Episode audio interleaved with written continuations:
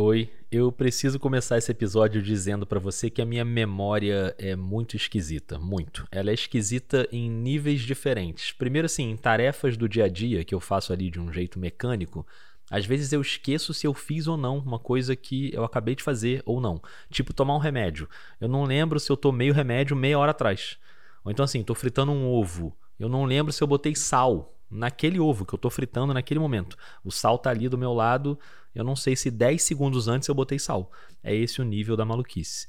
E com as coisas mais antigas, eu acho que isso é normal. Tem cenas muito antigas que estão muito cristalinas na minha memória e outras que se embaralham e eu acabo esquecendo. Então, sabendo que a minha memória é totalmente imprevisível, esse episódio ele só tá aqui porque eu não quero esquecer nenhum detalhe do que aconteceu comigo no dia 4 de novembro de 2023.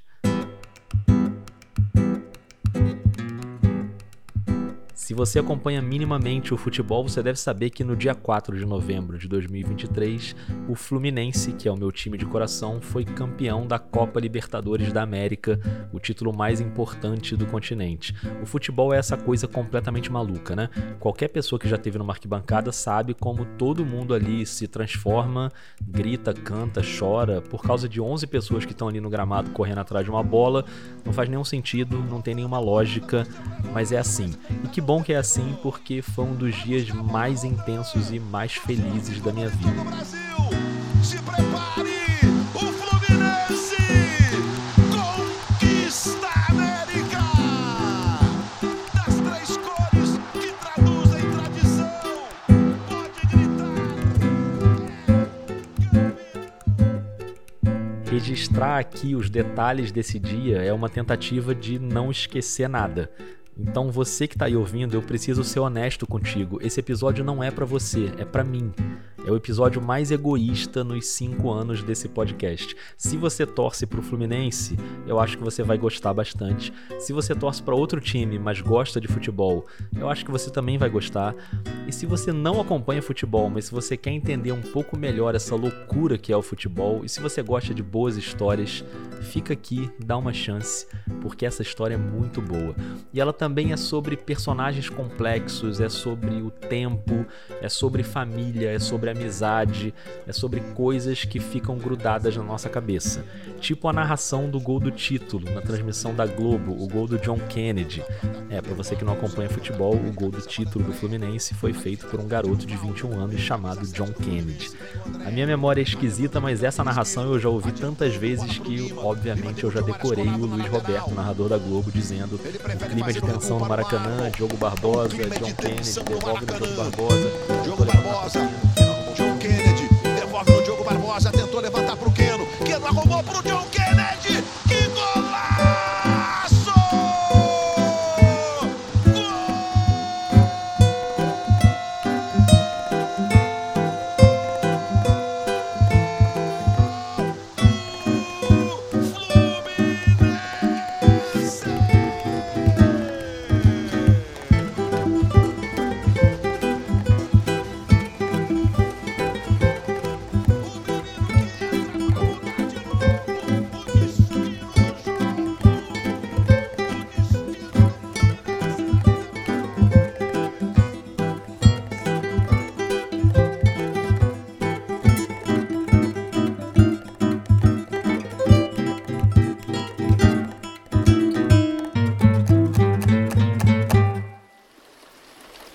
de jornalista tem o selo da Rádio Guarda-Chuva.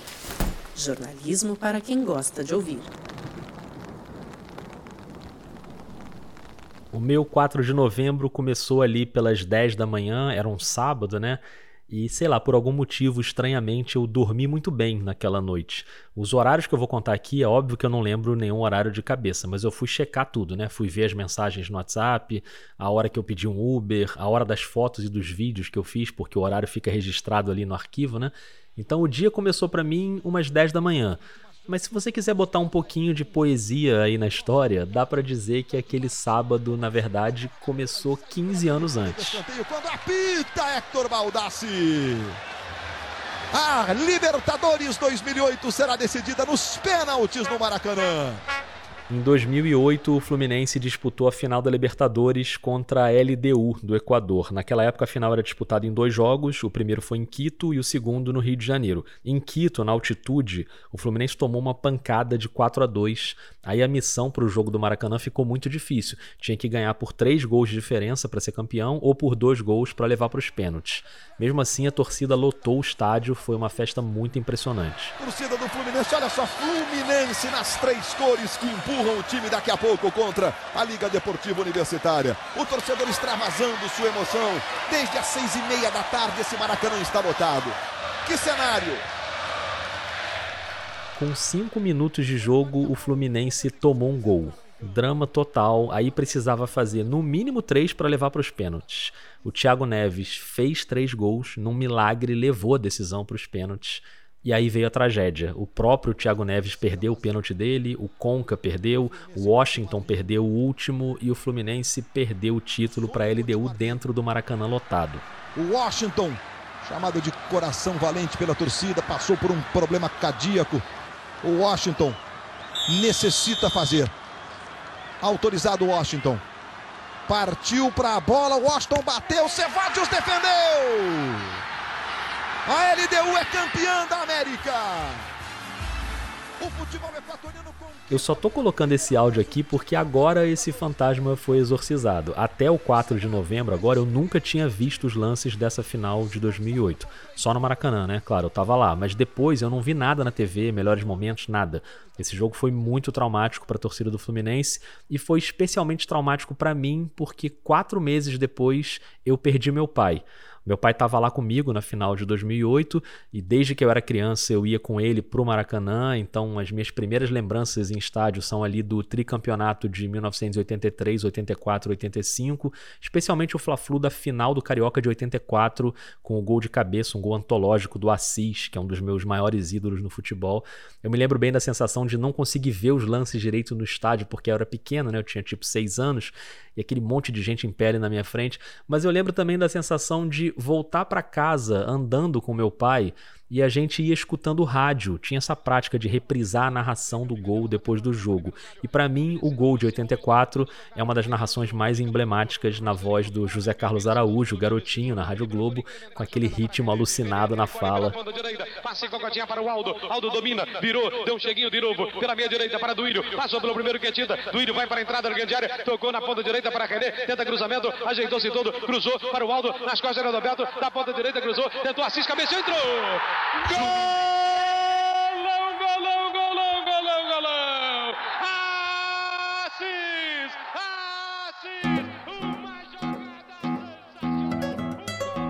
O Maracanã era uma espécie de bandeira branca na minha relação com meu pai. A gente sempre teve muitas divergências, uma visão de mundo muito diferente, mas a cola que unia a gente era o Fluminense, era o Maracanã, era o futebol.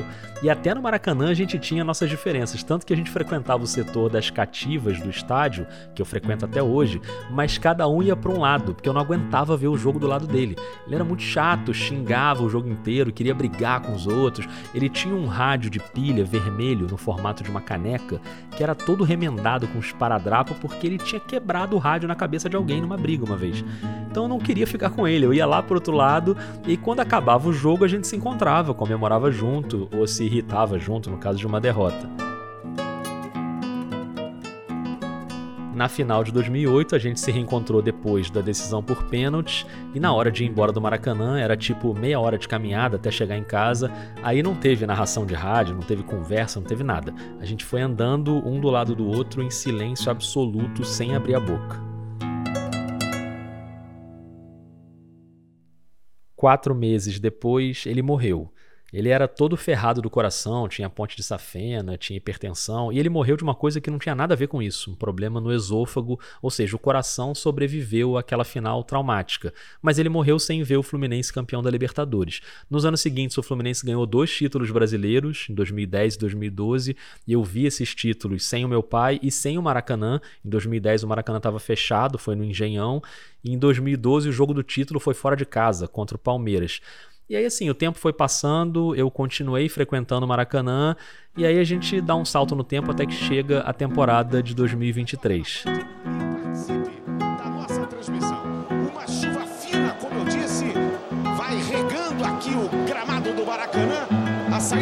Fluminense, tá ali o Germancano próximo da bola. Esse é o Sérgio Maurício na Band. O Campeonato Carioca já foi muito especial porque o Fluminense perdeu o primeiro jogo da final por Flamengo por 2 a 0, mas conseguiu uma reação fantástica no segundo jogo. Era o domingo de Páscoa, a gente meteu um 4 a 1, botando o Flamengo na roda, um baile que começou com um golaço do Marcelo, craque criado no Fluminense, que fez a carreira no Real Madrid, na seleção e voltou para jogar no Flu nesse ano de 2023. Com o Marcelo na grande área, pisou, fez um giro, limpou, pode bater pro gol, bateu golaço! Tá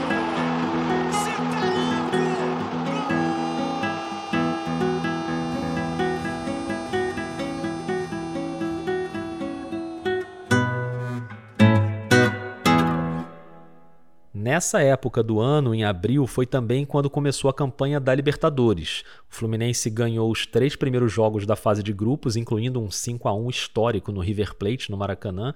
Depois desse jogo vieram umas lesões, o time caiu de produção, a gente ficou naquela, bom, vamos ver como é que vai ser a fase de mata-mata. Nas oitavas, a gente passou pelo Argentinos Júniors e era para ter sido mais um Fla-Flu nas quartas de final, mas o Flamengo caiu para o Olímpia do Paraguai, então o Fluminense enfrentou o Olímpia e passou por cima do Olímpia. 2 a 0 no Maracanã, 3 a 1 lá dentro no Paraguai.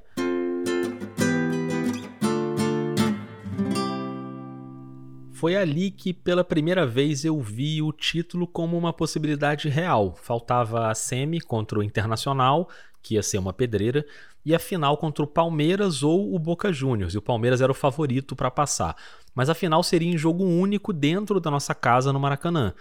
Ali eu fui notando inclusive uma mudança no meu comportamento no estádio durante essa fase do mata-mata. Eu sempre me emocionei muito com torcida, tá? Isso sempre aconteceu. Eu nem sou uma pessoa emotiva, meus amigos até me sacaninham com isso, que eu sou meio coração de pedra, mas a torcida do Fluminense sempre mexeu muito comigo. E nessa campanha da Libertadores começou a acontecer uma coisa diferente, que eu passei a chorar no Maracanã antes do jogo começar.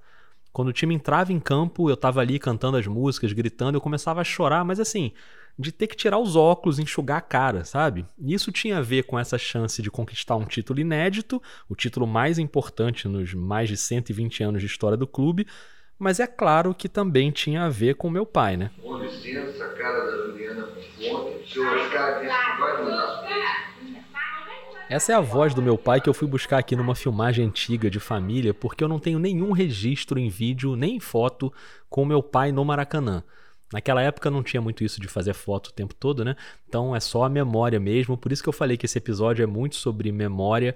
Essa filmagem é totalmente aleatória. Eu, meu pai, minha irmã, uma filmagem em família.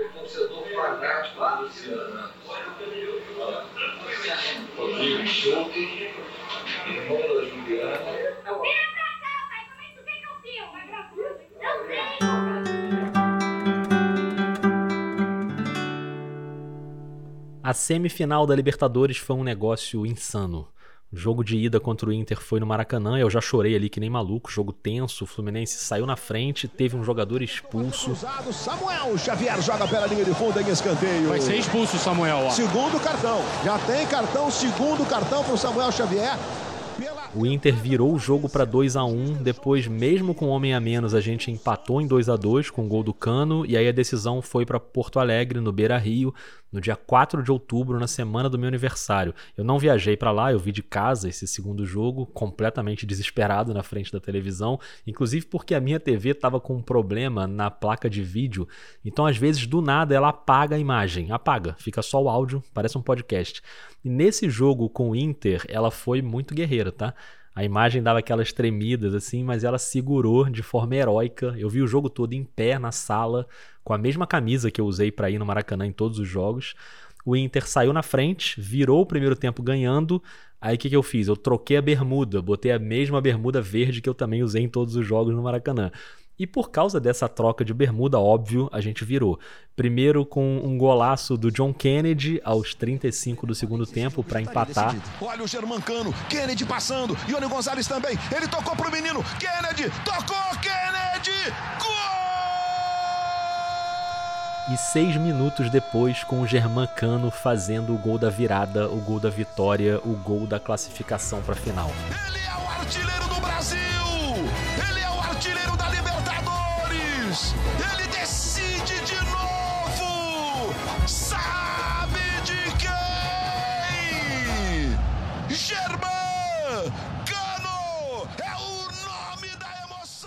O que eu chorei na hora desse gol foi coisa de doido. Eu desabei de joelhos, assim, debruçado na cama, com a cara afundada no colchão, sabe? E eu chorava de soluçar. Eu fiquei chorando até o fim do jogo, pedindo ali para acabar, pedindo para acabar. E quando acabou, aí eu fui pra janela gritar, saí pulando pela casa, mandei um monte de áudio pra um monte de gente no WhatsApp. Eu não vou botar esses áudios aqui não, porque são meio assustadores, deixa quieto. Mas enfim, o Fluminense estava de volta à final da Libertadores 15 anos depois. Seria exatamente um mês depois da semifinal, no 4 de novembro, e não contra o Palmeiras, mas contra o Boca Juniors, que eliminou o Palmeiras nos pênaltis. Faltava um mês para um dos dias mais tensos da minha vida. Eu passei um mês vivendo que nem um zumbi, né? Consumindo todos os conteúdos sobre o Fluminense no YouTube, revendo o jogo antigo dos anos 80 na íntegra, assistindo live de madrugada. Eu só pensava nisso. E aí, como eu falei, sabe-se lá como, eu dormi muito bem na noite anterior à final. E acordei já com o hino do Fluminense tocando.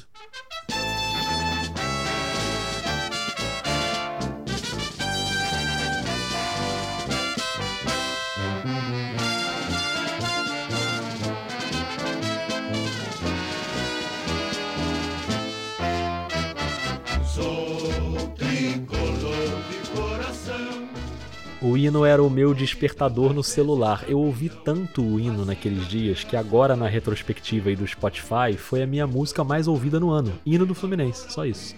Quando deu tipo 15 para as 11, eu pedi um Uber para ir para casa da minha mãe na Tijuca. Ela mora perto do Maracanã, então combinei de almoçar com ela e com a minha madrinha, elas moram juntas, e depois do almoço eu já ia pro Maracanã porque o jogo era às 5 da tarde, eu queria entrar cedo.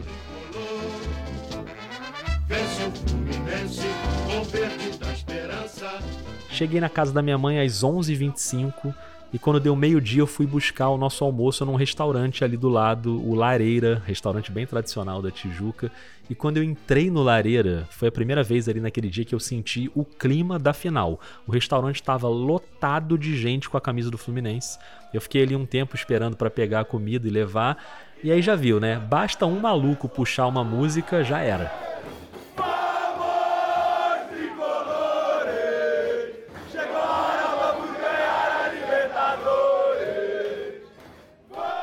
Eu gravei esse vídeo no restaurante e vira e mexe eu volto nele pra ver de novo, porque foi um momento bem simbólico. Ali eu virei a chave pro jogo mesmo, sabe? Eu tava num estado de nervos inacreditável.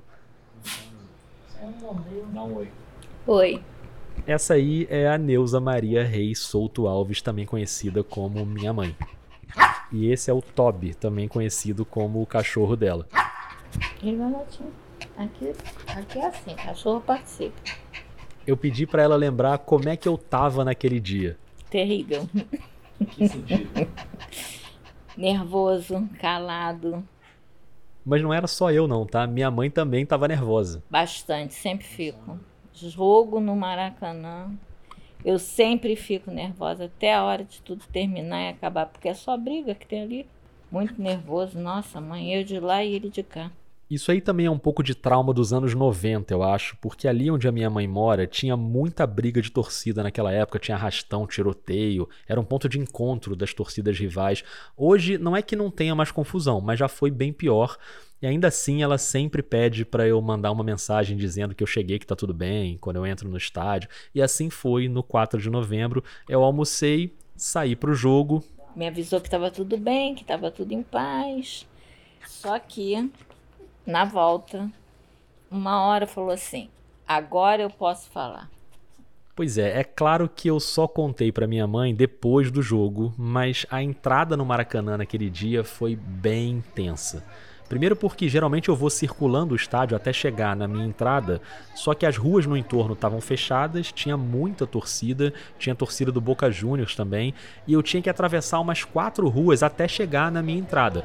Na primeira rua já estava tendo tumulto, pancadaria, polícia soltando bomba de gás,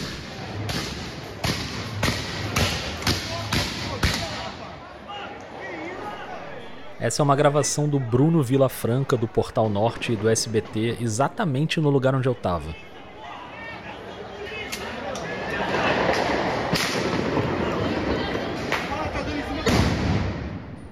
Eu fiquei quase uma hora naquela de avança um pouquinho, aí briga na esquina, aí todo mundo volta, aí o vento traz o gás, todo mundo tossindo, olho lacrimejando, aí avança mais um pouquinho. Foi uma hora nisso.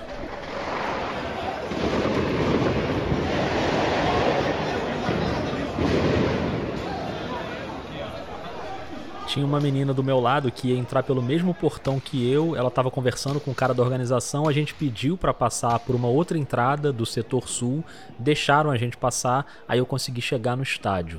Eram umas duas e meia da tarde quando eu mandei mensagem para o meu grande amigo Thales Ramos, que também ia entrar pelas cativas. Perguntei onde é que ele estava e expliquei para ele o que estava acontecendo. Então, cara, o lugar que eles estão indicando para entrar para o oeste, né, que é onde fica a cativa, tava tendo uma porradaria, bomba e o caralho. Aí eu consegui entrar mostrando o ingresso da cativa na entrada da Sul, na entrada para pedestre na rua. E quando chegou aqui perto do Maracanã, a mesma coisa, os caras queriam que a gente contornasse e aí a gente explicou que, cara, não tá dando, a própria polícia pediu para não ir. E aí os caras deixaram entrar pelo setor aqui onde eu tô agora, que é o setor onde só tem carro, entendeu? E aí eles deixaram dar essa volta aqui, eu tô chegando aqui perto já da, da rampa da UERJ, entendeu? Para dar a volta. Foi nessa hora, quando já estava tudo tranquilo, quando eu já tinha passado pela confusão, que eu mandei uma foto para minha mãe dizendo: "Ó, oh, tá vendo? Tá tudo bem". Só depois do jogo, quando eu voltei, é que eu contei para ela o que tinha acontecido. Saiu uma confusão, eu não quis te dizer, para você não ficar nervosa.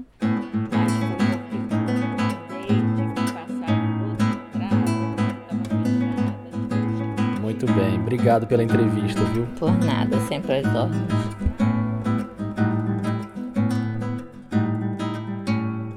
Eram três da tarde quando eu entrei no Maracanã e subi a rampa que vai dar na arquibancada. Uma coisa que eu já fiz infinitas vezes na vida, mas exatamente dessa vez aconteceu uma coisa diferente. Quando eu tava no meio da rampa, o pessoal que tava subindo começou a gritar: Olha o time, olha o time, o time tá chegando. Aí todo mundo correu pro parapeito da rampa, na lateral, e o ônibus do Fluminense estava chegando no estacionamento, lá embaixo. Os jogadores começaram a sair e lá de cima a gente começou a gritar que nem doido, né? Tava longe, assim, mal dava para identificar todo mundo, mas vários jogadores acenaram de volta pra gente. Ali eu pensei, isso é um sinal. Tudo era sinal, né? Qualquer coisa que pudesse ser interpretada como sinal positivo, eu interpretava como sinal positivo.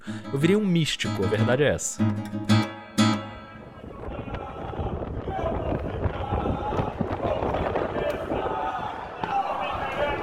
Os caras entraram no estádio, eu terminei de subir a rampa, encontrei ali o Martim Fernandes, grande jornalista, ouvinte, assinante e entrevistado do Vida. O Martim estava trabalhando na final, a gente se falou ali rapidinho. E aí veio outro sinal. Ali na área dos bares, eu dei de cara com o meu professor de física do colégio, o Henricão, meu professor no Colégio Marista São José, 30 anos atrás. O Henricão também frequenta as cativas, a gente já tinha se cruzado ali várias vezes, mas tinha muitos anos que eu não falava com ele. E ele sempre falava muito com meu pai. Nesse momento, quando eu olhei para ele, ele olhou para mim, a primeira coisa que ele falou foi: "Porra, teu pai tinha que estar tá aqui hoje". E aí me deu um abraço. E olha, você que está ouvindo, você pode estar tá pensando assim: ah, o Rodrigo tá dando uma floreada aí de leve, tá botando uma emoçãozinha a mais para a história ficar mais, né? Gente, eu juro que tudo que eu tô contando aqui foi exatamente como aconteceu. E durante esse abraço, o Henricão ainda perguntou assim: será que vai dar pra gente? E, pô, eu tinha acabado de praticamente receber os jogadores no ônibus, né? Os jogadores acenaram para mim. Minha confiança tava no teto. E aí eu falei para ele: vai dar vai dar, a gente vai ser campeão. E eu entrei para arquibancada. Uns dias depois, conversando com a minha irmã, eu contei para ela essa cena com o Henricão. Ela falou assim: será que ele tava ali mesmo? Será que Henricão já morreu há um tempão e só apareceu ali para você? Fica aí esse questionamento.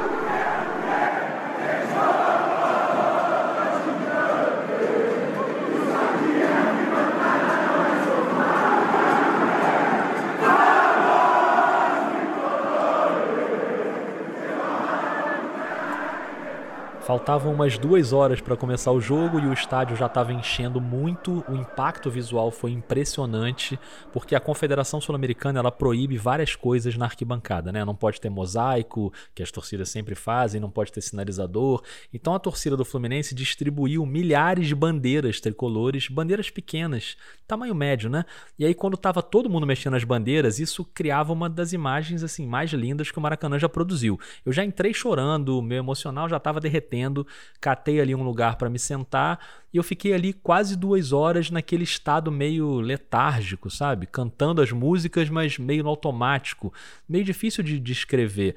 Tinha bastante torcedor do Boca Juniors atrás de um dos gols no setor norte e no meio também tinha uma quantidade razoável, mas tinha mais torcedor do Fluminense. E eu acho que o torcedor ali tinha uma função, que não era assistir ao jogo, não era analisar o jogo, era empurrar o time o tempo todo sem parar. Quando o time entrou em campo pela primeira vez para fazer o aquecimento, a torcida cantando, mexendo as bandeiras, ali ficou claro que, pô, não tinha jeito. A gente tinha que ser campeão.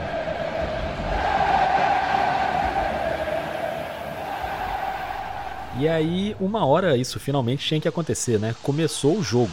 Hoje é daqueles jogos que lembraremos por décadas. Autoriza Vilmar Roldan. Bola rolando, está valendo. Começa a decisão da Libertadores. Quem vai conquistar a América? Eu nem vou entrar nos detalhes do que eu senti durante o jogo, porque, sei lá, eu não lembro direito, eu tava tão perturbado. O que eu sei é que eu não parei de cantar e gritar em nenhum momento. No dia seguinte, a minha voz ficou completamente destruída. E a primeira explosão de euforia foi aos 35 minutos do primeiro tempo. Aí toca do lado direito para o Keno. Os dois pontas agora estão do mesmo lado. Recebeu o Keno, foi no fundo pro Cano!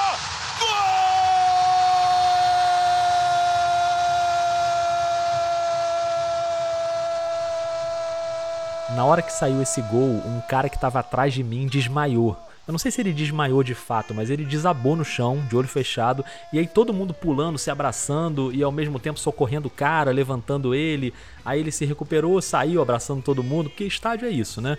Eu não conhecia nenhuma pessoa que estava perto de mim. Inclusive eu não estava com o meu amigo Thales, e daqui a pouco ele mesmo vai explicar por quê mas todos ali naquele momento eram tipo, pô, meus amigos de infância. Eu lembro de todos eles. Do meu lado esquerdo era um casal mais velho, do meu lado direito eram duas meninas mais novas, atrás de mim tinha esse coroa que desmaiou, e na minha frente tinha uma família com dois garotinhos, e um tava com uma camisa escrito Cano nas costas e o outro com uma camisa escrito Lorenzo, que é o nome do filho do Cano. Fiquei até na dúvida se era a família do Cano mesmo, né? Mas eu acho que não era não. O nome Lorenzo foi o que motivou o Cano a criar a comemoração fazendo L. E não tinha nada a ver com política, era para homenagear o filho. Depois nasceu a filha dele, a Leonela, que tem esse nome em homenagem ao Lionel Messi e a esposa do Messi, que se chama Antonella, porque a esposa do Cano ficou grávida quando eles estavam no Catar assistindo a Copa do Mundo de 2022, que foi vencida pela Argentina. Aí ele passou a comemorar fazendo o duplo L, abrindo o polegar e o indicador e também o dedo médio, né? Naquele momento do gol, na torcida do Fluminense, quem não desmaiou estava fazendo o duplo L e gritando pelo cano.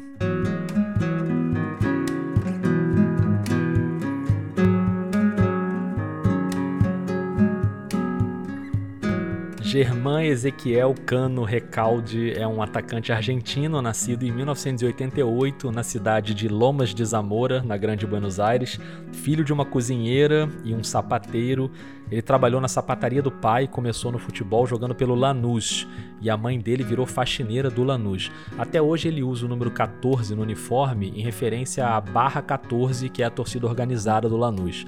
Depois ele rodou por vários clubes na Colômbia, no México e em 2020 foi contratado pelo Vasco. Jogou a Série A em 2020, o Vasco foi rebaixado, jogou a Série B em 2021 e foi para o Fluminense em 2022.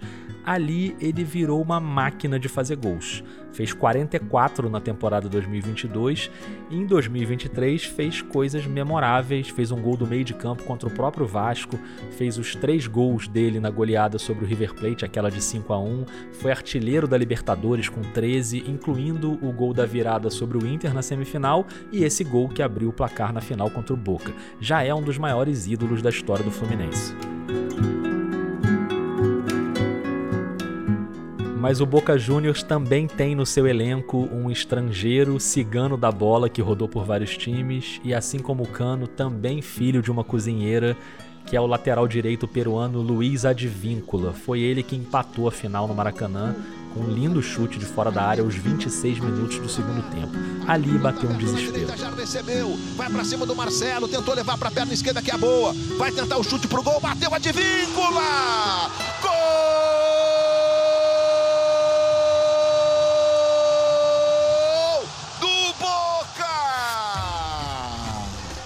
Bateu um desespero porque o empate era tudo que o Boca queria. Durante toda a fase de mata-mata da Libertadores, o Boca empatou todos os jogos. Nas oitavas, nas quartas e na semifinal, ele empatou os seis jogos e avançou sempre na disputa de pênaltis. O goleiro do Boca, o Sérgio Romero, é um gênio dos pênaltis. A boa notícia para o Fluminense era que na final, e só na final, não iria direto para os pênaltis, teria a prorrogação em caso de empate. E quando saiu o gol do Advíncula no segundo tempo, o grande personagem do jogo ainda não estava em campo. E é um momento em que o time brasileiro precisa realmente... John Kennedy. Vem aí, John Kennedy vem aí. O Fluminense precisa entender a dinâmica que se Seis minutos depois do gol do Boca, o Fernando Diniz mandou chamar o John Kennedy. O menino de 21 anos não era titular, mas tinha feito gols em todas as fases do mata-mata. Tinha uma expectativa pela entrada dele. Por isso a gente ouviu aí na transmissão o repórter Eric Faria gritando John Kennedy e o Luiz Roberto avisando que ele ia entrar. Ô Luiz. Oi. O Fernando Diniz, além de ser um excelente técnico, ele trabalha muito o lado emocional do jogador, né? Ele virou pro John Kennedy e falou assim: "Você vai entrar e vai fazer o gol do título". Essa imagem é muito impressionante. Não dá para ouvir, mas dá para fazer a leitura labial. O Diniz, que é um psicopata da vitória, gritando ali pro John Kennedy que ele vai fazer o gol do título e o menino fazendo que sim com a cabeça várias vezes, como se tivesse possuído ali. Essa cena é inacreditável. Mas para entender a cena, a gente vai voltar um pouquinho no tempo.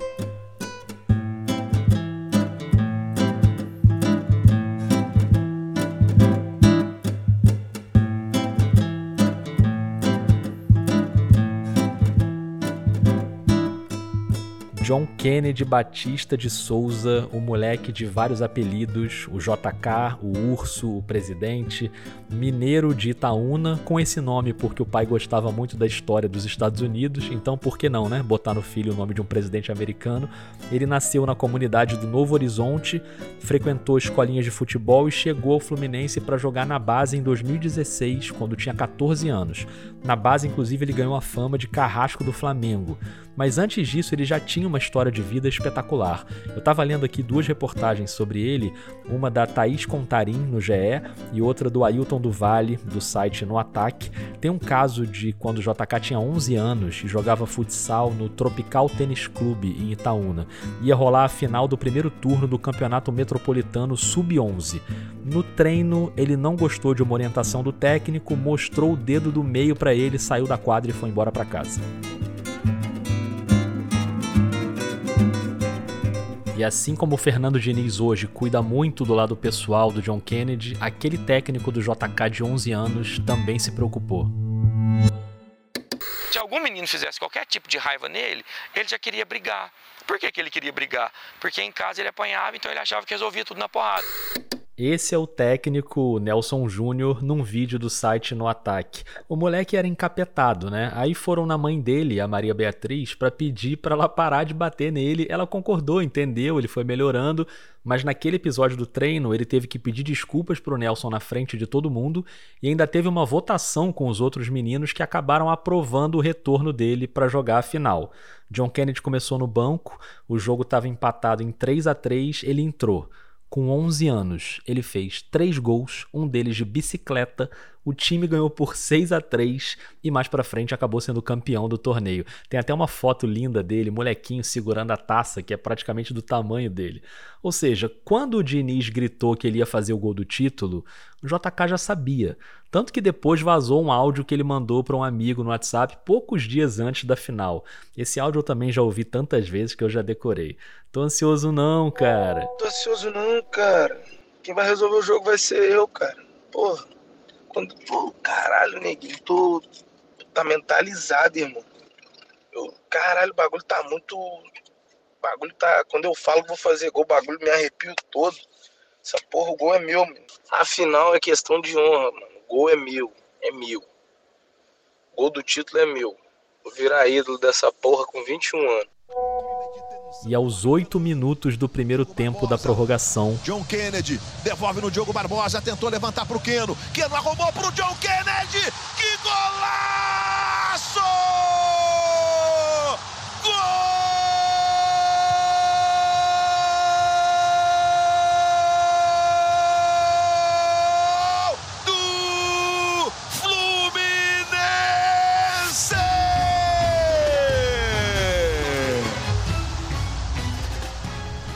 Gol do título mais importante da história do meu time. Aí fui eu que quase desmaiei, né? Eu e o Maracanã inteiro, incluindo o Nelson Júnior, o técnico do JK de 11 anos, que ganhou do JK de 21 anos um ingresso para ver a final. Eu tava na barbearia na segunda-feira, meu telefone chega uma mensagem, aí eu olhei, chefe, tem um ingresso pra final, topa? Falei, pô, ele lembrou de mim. O menino é um predestinado. Um escolhido que entra com a palavra do seu técnico. Você vai fazer o gol do título. E ele acerta um chute espetacular. Um chute pra eternidade. John Kennedy. E quando eu voltei, o John Kennedy foi expulso. John Kennedy vai ser expulso, Luiz. É, vai ser expulso.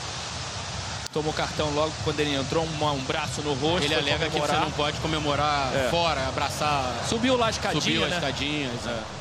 No momento mais importante da vida, o moleque atravessou o campo correndo ensandecido, foi comemorar nos braços da torcida. O mesmo moleque que apanhava em casa, que queria resolver tudo na porrada, que teve problemas de comportamento no próprio Fluminense, que foi emprestado para disputar o Campeonato Paulista na Ferroviária, que voltou pro Flu e foi reconquistando o espaço aos poucos. Aquele mesmo moleque, como ele mesmo disse, virou ídolo dessa porra com 21 anos. Aquela angústia que faz o coração palpitar.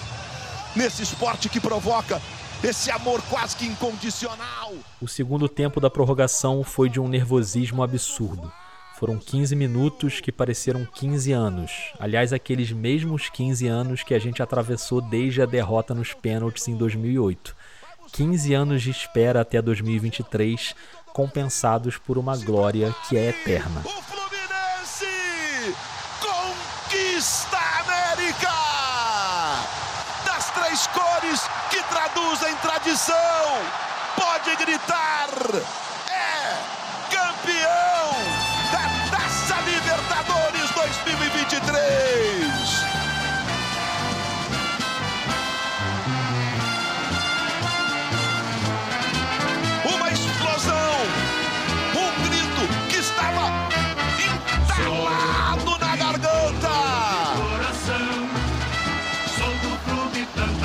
campeão.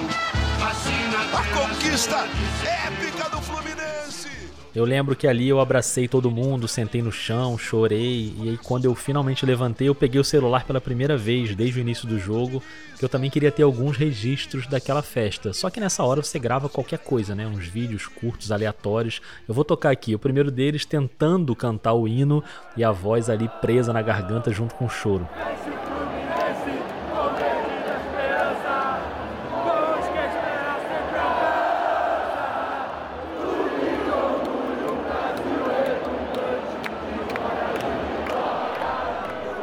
E outro momento que eu gravei foi a hora da premiação, quando o time levantou a taça.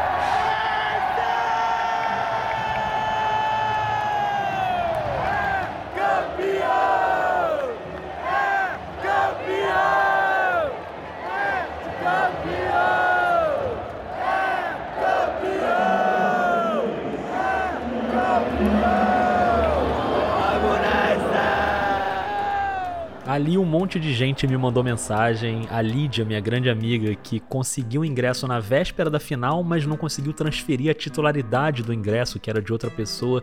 Então ela acabou não indo pro Maracanã com o pai dela.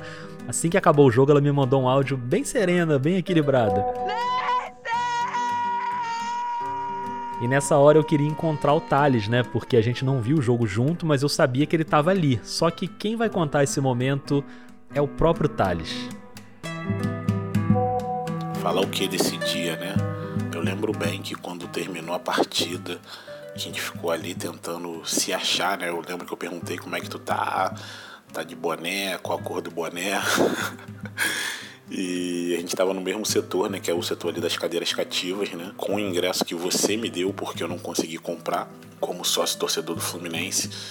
Mas eu tinha certeza que de alguma maneira eu conseguiria ir a esse jogo, né? E até porque eu tinha comentado contigo, né, cara? Pô, o universo vai ter que me ajudar, porque na semifinal contra o Internacional eu consegui arrumar ingresso para duas pessoas. E você falou: não, fica tranquilo, porque se tu não conseguir comprar, fala comigo.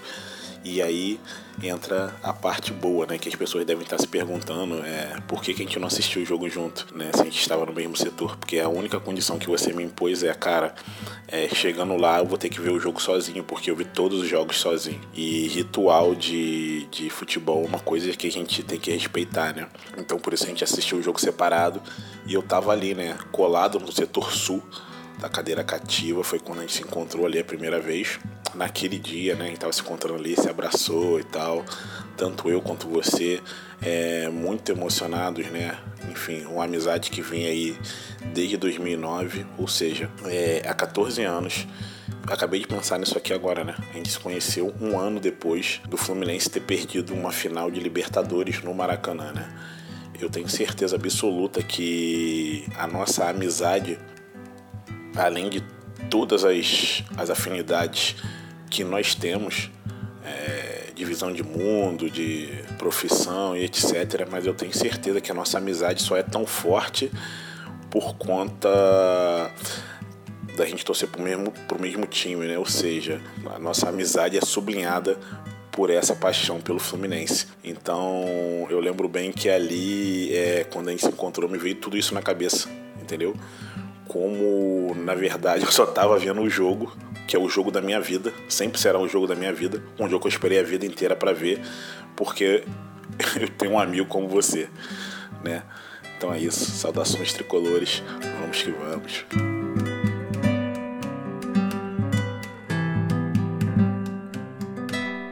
É, eu pedi para ele mandar um áudio só contando como foi o momento da comemoração ali e o sujeito mandou um tratado sobre amizade, né? A verdade é essa.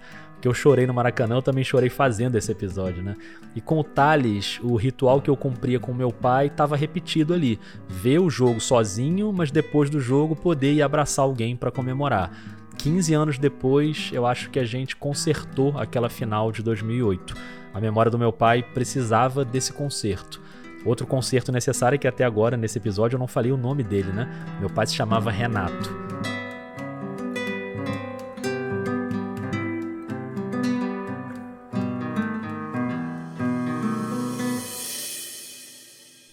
E se eu não tenho nenhuma foto com ele no Maracanã, agora eu tenho uma com o Thales. Tudo bem que a gente só lembrou de fazer a foto quando a gente já estava lá na rua, fora do Maracanã, no meio da confusão da festa, mas tá valendo. E a gente fez um videozinho também, muito educado. É Dali eu voltei para casa da minha mãe, andando como eu sempre fiz, mas não em silêncio como em 2008. Voltei cantando com todo mundo que estava andando junto. Antes de voltar para minha casa, eu ainda fui ali no famoso Buchicho, que é um bar, restaurante muito conhecido na Tijuca. É um ponto de encontro das comemorações depois do Maracanã. O Thales também estava lá. E a verdade é que aquela noite ainda não acabou, né? Ela não vai acabar nunca. Ela é eterna.